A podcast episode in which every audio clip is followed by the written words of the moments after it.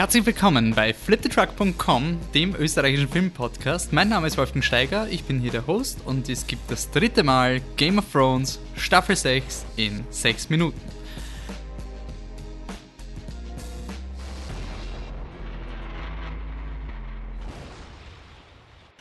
Wow, okay. Also herzlich willkommen alle, die das Segment noch nicht kennen. Das ist ein Spezialpodcast. Nach jeder Folge Game of Thrones aus der sechsten Staffel habe ich sechs Minuten Zeit, um meine Gedanken zu sammeln. Deswegen wird es weniger eine Recap sein, sondern Ideen, Anregungen zum Diskutieren. Alles, was über die sechs Minuten hinausgeht, entscheidet ihr. Also wenn ihr etwas diskutieren wollt, wenn ihr Verschwörungstheorien habt, dann schreibt es uns auf unserer Website oder über Facebook und das reguliert sozusagen die Laufzeit. Ich selber habe nur sechs Minuten. Wobei heute wird es ziemlich schwierig, das alles in sechs Minuten ab abzuhaken. Deswegen könnte es sein, dass es sechs Minuten plus eine kleine Conspiracy-Verschwörung gibt, weil das will ich zumindest auf Band festhalten. Wie, wie immer, Spoiler für Game of Thrones Staffeln 1 bis 6, Folge 3 derzeit. Ähm, Buchspoiler werden sehr äh, ja, konservativ behandelt. Also ich schaue eher, also ich wird erst, wenn es dann wirklich schon in der Serie passiert ist, wird über Buchspoiler auch geredet meistens. Okay, und diese Folge wird schwierig in sechs Minuten zusammenzufassen, also bitte habt Mitleid mit mir, wenn es vielleicht ein bisschen gehetzt wird. Der Timer startet. Gut, die Folge generell war eigentlich wie die anderen zwei Folgen sehr gut. Es war wirklich sehr, sehr viel Drive, sehr viel Energie. ich bin begeistert, wie viel in dieser Staffel weitergeht. Es hat zwei Dinge gegeben, die mir nicht gefallen haben. Eine Tyrion-Szene, die unglaublich batschert war, wo es wirklich nur so, wir müssen in Peter Dinklage eine Szene schreiben und eine Szene, wo ein Schasgeräusch in eine Szene hineingeschrieben wird und das war einfach so, wow, das war einfach nur billig, Game of Thrones, you can do better, shame, shame, shame. Okay, passt, haben wir das Shaming aus dem Weg, weil eigentlich will ich mich auf die Dinge konzentrieren, die mich wirklich freuen und da gibt es wirklich viele. Ich bin derzeit sehr, sehr begeistert von Staffel 6. Also fangen wir an. Jon Snow. Er ist zurückgekommen, haben wir gewusst. Er ist noch nicht ganz anders, er ist ein bisschen noch düsterer als normal. Okay, Dolores Ed ist jetzt der neue Lord Commander, was immer gut ist.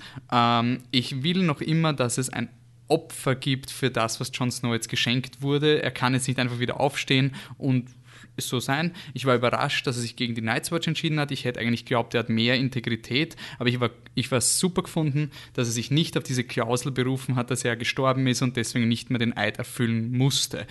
Frage an das Publikum, also also was ich seine eigene Entscheidung und er hat sich nicht rausgeredet. Frage an das Publikum, wieso ist Olli so verhasst? Ich will keine Zeit damit verschwenden. Ich finde eigentlich einen coolen, einen, einen logischen Charakter. Warum der ganze Hate? Bitte klärt's mich auf.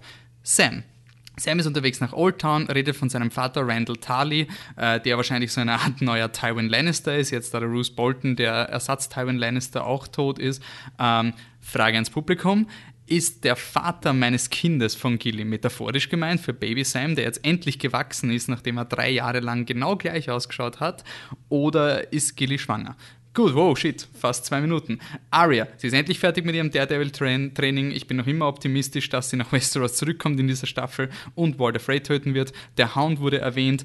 Googelt den Begriff Clegane Bowl. Ich habe leider keine Zeit darauf einzugehen, aber es ist wichtig kommen wir weiter. Endlich, das heißt, es kann jetzt endlich mal was bei der Aria passieren. Wir haben das hoffentlich endlich erledigt. Speaking of endlich mal was passieren, ich hoffe, nächste Folge wird die Danny endlich ihre Armee von Dothraki bringen. Es ist unglaublich zart. Es ist wirklich, ich tippe, Jorah und Daria versuchen sie zu retten. Das schafft, das funktioniert nicht ganz. Dann kommt der Drache und, und dann ist alles Khaleesi und sie hat wieder mal eine Armee und sie erzählt ihre Titel. Es interessiert mich wirklich nicht.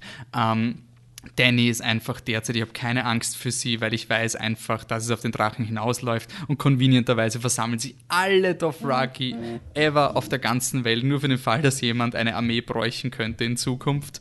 Das ist halt auch sehr convenient, also bitte nächste Woche und dann kann es endlich weitergehen. Gut, springen wir zu der nächsten Story, wo es weitergehen sollte. Marine. Tyrion, wie schon gesagt, war ein bisschen unnötig, aber was mir sehr gut gefallen hat, war, dass der Varys wieder mal endlich bedrohlich war. In der Serie vergisst man, dass der Varys eigentlich auch, meine, der ist ein Player und der, der ist auf einem Level vom Littlefinger und der wird immer so aus der Liebe Littlefinger verkauft und das finde ich überhaupt nicht. Und diese Szene war super, aber gruselig, aber bedrohlich. Und es war wirklich so ein, ähm, will man diesen Charakter eigentlich? Und ähm, weiteres Shoutout war auch, dass Game of Thrones es immer schafft, Nebencharaktere wirklich zu neuen wichtigen Charakteren zu promoten. Also zum Beispiel die Walla, die Prostituierte, die er da interviewt hat, die ist in Staffel 5 die ganze Zeit schon vorkommen. Das haben sie letztes Jahr auch schon mit Oliver gemacht, mit dem Knappen vom Loras. Ich finde es wirklich super, dass die Serie ihre Nebencharaktere nicht vergisst und ihre eigene kleine Welt aufbaut, auch wenn es nicht Buchcharaktere sind. Hat mir sehr gefallen. Speaking of Nebencharaktere, da hat mich der Patrick darauf hingewiesen. Ähm, ich finde es auch cool, dass in King's Landing der Mann, der letzte Woche getötet wurde, war wahrscheinlich der Vater von dem kleinen Kind, was beim Kyburn war. Ähm, und dass das so ein, ja, dein Vater wird nie wieder zurückkommen. Ich finde das irgendwie cool. Und ich glaube, diese Sparrows, die da jetzt gerade den Kyburn so nett mit Informationen füttern, sind 100% auf der Seite vom, vom Varys. Und sobald der Varys sagt, tut's das, dann kann der Kyburn scheißen gehen. Ähm, Sparrow und Tommen habe ich super gefunden, dass der Sparrow, eine, er hat eine unglaublich geniale Rhetorik gemacht. Also man hat wirklich gesehen, dass der Sparrow nicht, ich, ich kenne einige Leute, die sind der Meinung, der Sparrow ist so voll der nette Typ und sonst irgendwas. Und in dieser Szene aber wirklich gesehen, der ist genauso ein Player. Er hat halt sein eigenes Game und das hat er jetzt offen hingelegt. Und ich glaube halt, Tommen und Marjorie werden pro Faith. Meine Spekulation, pro Faith, ähm, das steht ein Trial by Combat bevor und der Loris Tyrell wird die Möglichkeit haben, dass er, ähm, dass er für den Faith kämpft gegen das Cerseian Champion, weil sie sagen, hey, du bist eh angeklagt, redeeme dich, indem du Cersei's Champion besiegst und dann wird der Loris getötet vom Mountain, um einerseits zu zeigen, dass der Mountain ihn stärker ist und gleichzeitig, äh, um irgendwie Drama zu haben, weil wenn der Lenzel getötet wird, das ist nicht dramatisch und wenn der Loris zu Unrecht getötet wird, ist es eher so ein, okay, und das bringt den Tommen dann eher auch auf die Seite von Haus, Haus Tyrell und gegen die Cersei. Also ich glaube, Loris versus Mountain, wenn Clegane Bowl, googelt den Ausdruck CL, also Clegane, der Name und Bowl wie Super Bowl, googelt das, wenn ihr das nicht kennt. Das ist natürlich die Haupttheorie, auch von der Logik her, weil Laura ist natürlich der Champion. Nur mal 30 Sekunden, ist das nicht super? Im Norden äh, kommen die Sünden vom Rob Stark zurück. Ich finde es super mit den Castags, dass die jetzt wieder da sind, die wurden ja geköpft von Rob Stark und dass der Rickon wieder da ist. Es gibt so viele Callbacks zur Staffel davor. Ähm, muss ich eine andere Podcast drüber reden. Ähm, Tower of Joy, die Szene mit dem jungen Ned Stark war super, es wurde etabliert, Ned Stark lügt, es gibt ein Geheimnis und es hat ein bisschen so Time Travel, so kann der Brand durch die Vergangenheit reden. Und das hat, ist dann quasi noch bestätigt worden, weil der, Blood, äh, weil der Free-Eyed Raven sagt, du kannst das nicht, die Ink ist dry. Das ist immer die Bestätigung, nein, er kann sicher Zeitreisen. Auch der Kampf war super choreografiert, das mag ich bei Action-Dingen, wenn wirklich du weißt, ähm, der hat dieses Power-Level, der hat das Power-Level, der ist ein Held, der macht das und so. Und es war wirklich, wirklich gut choreografiert, sodass du alles mitgekriegt hast, ohne verwirrt zu sein, was eine unglaubliche Verbesserung ist im Vergleich zu dem furchtbaren Dornkampf letztes Jahr. Und die sechs Minuten wurden überzogen um 30 Sekunden. Ich entschuldige mich, es hat wirklich viel in dieser Folge gegeben. Deswegen schickt mir eure Meinungen, damit ich länger reden kann. Ich habe da wirklich einen Zettel zusammenschreiben müssen, damit ich alle Bullet Points auch treffe und war bei der Hälfte nicht so weiter. Ich finde Game of Thrones diese Staffel extrem belohnend, weil viele Dinge wieder vorkommen. Man kann gemeinsam spekulieren. Wir sind jetzt alle Serienschauer. Es gibt keine Buchleser quasi. Man, ist, man hat Informationen aus den Büchern, aber wir sind schon so weit drüber, dass man spekulieren kann. Und deswegen überziehe ich jetzt mit der Time Walk Theorie. Die ist in Zusammenarbeit mit unserem Tontechniker, dem David, ausgearbeitet worden. Ähm, und es basiert darauf, dass Bran durch die Zeit reisen kann ist mal die These. Und weil Ned Stark hört ihn ja auch und deswegen kann er time traveln, aber er ist auch ein Walk. Das heißt, es ist ein Time Walk. Das gibt's wahrscheinlich, es gibt schon einige Theorien im Internet, dass der Brand sowas kann, ist nichts Neues, aber ich, wir wollen das Hashtag Time Walk endlich trenden lassen, weil es einfach klingt wie eine Metalband und das gehört einfach, die Time Walks sind wieder da. Was ist die Theorie? Hoda wurde etabliert und ähm, Lyanna Stark wurde auch etabliert und sie haben eine Verbindung zueinander. Und ich bin mir sicher, Buchs, also Spoiler jetzt für alle, die nicht wissen, wer Jon Snows Mutter sein könnte. Ich würde es wirklich, also wenn man es nicht weiß, dann bitte schaut die Staffel jetzt so weiter, weil ich glaube, das ist ziemlich cool, wenn man es nicht weiß. Es ist ein ziemlich cooler Twist. Also, wer jetzt noch zuhört, dem sind die Spoiler wahrscheinlich egal. Ned Starks Schwester und Rhaegar Targaryen sind wahrscheinlich zu 99,9% Wahrscheinlichkeit die Eltern von Jon Snow und Lyanna Stark ist in diesem Tower of Joy, wo der Ned Stark hingeht. Und ich war überrascht, dass sie in der dritten Folge den Tower of Choice schon gezeigt haben. Ich habe mir gedacht, okay, das ist ein Teaser, weil wir haben als Publikum noch keine Assoziation mit Lyanna Stark. Sie ist immer nur, äh, sie ist zwar vorgekommen, aber es ist immer so sehr abstrakt, so I have to save my sister und Rhaegar Targaryen. Und ich glaube, es wird eine Szene noch geben, wo der Bran herausfindet, die Lyanna Stark wurde entweder entführt, dann kommt der Rhaegar Targaryen vor, man sieht sie gemeinsam flüchten, oder genauso gut, weil sich keinen Rhaegar-Schauspieler leisten wollen, sie nehmen einfach die Lyanna Stark, wie sie aus Winterfell flüchtet. Und jetzt kommt's, das ist ja eigentlich eh bekannt, da kommt der Bran sozusagen drauf, holy shit, you didn't tell me everything, jetzt will ich aber wirklich wissen, wenn das eine Lüge ist und der Ned Stark nicht ehrenhaft gewonnen hat, was ist in diesem Turm?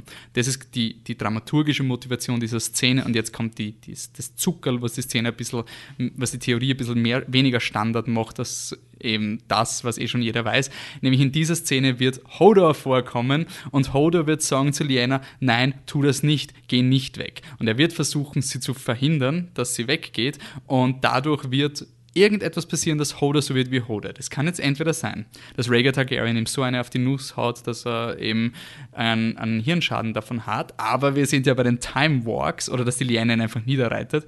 Ähm, wir sind hier bei den Time Walks, deswegen glaube ich, dass der Bran einfach den in den Holder hineinwalkt, um entweder zu stoppen oder sonst irgendwas.